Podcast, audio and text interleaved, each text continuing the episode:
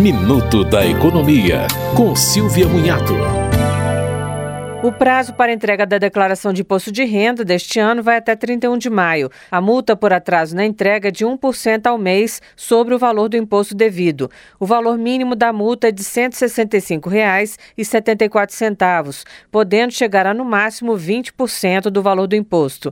Para quem já entregou e viu que já existem pendências apontadas pela Receita Federal, vale conferir se houve algum erro, é claro, mas é preciso esperar também, porque às vezes a Receita ainda não recebeu os dados de outras fontes para cruzamento das informações. De acordo com a Receita, as outras fontes também podem fazer retificações. Caso estes novos dados surjam e corroborem as informações do contribuinte, ele sai da malha automaticamente.